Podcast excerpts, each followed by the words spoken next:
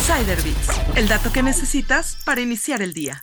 Tesla está a punto de producir un auto eléctrico barato y asequible. Tesla ha estado hablando de construir un vehículo eléctrico por debajo de los 30 mil dólares durante años. Hoy, los rumores señalan que la compañía de vehículos eléctricos de Elon Musk iniciará en 2024 la producción de su primera línea de autos asequibles para el público en general. Su costo sería la módica cantidad de 25 mil euros, es decir, 470 mil pesos. La manufactura del automóvil, el cual se llamaría Model 2, sería en la gigafábrica de Berlín, en Alemania. Actualmente, el auto más económico que vende Tesla es el Modelo 3, que tiene un precio inicial de 881 mil pesos en México.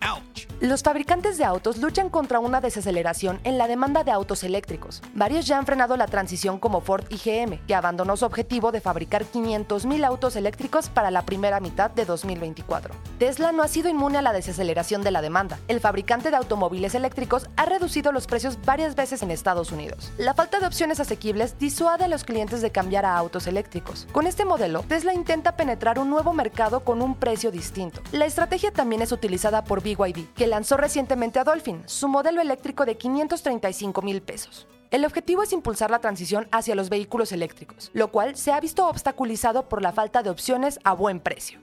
Descubre más historias en Business Insider México. Insider Bits, el dato que necesitas para iniciar el día.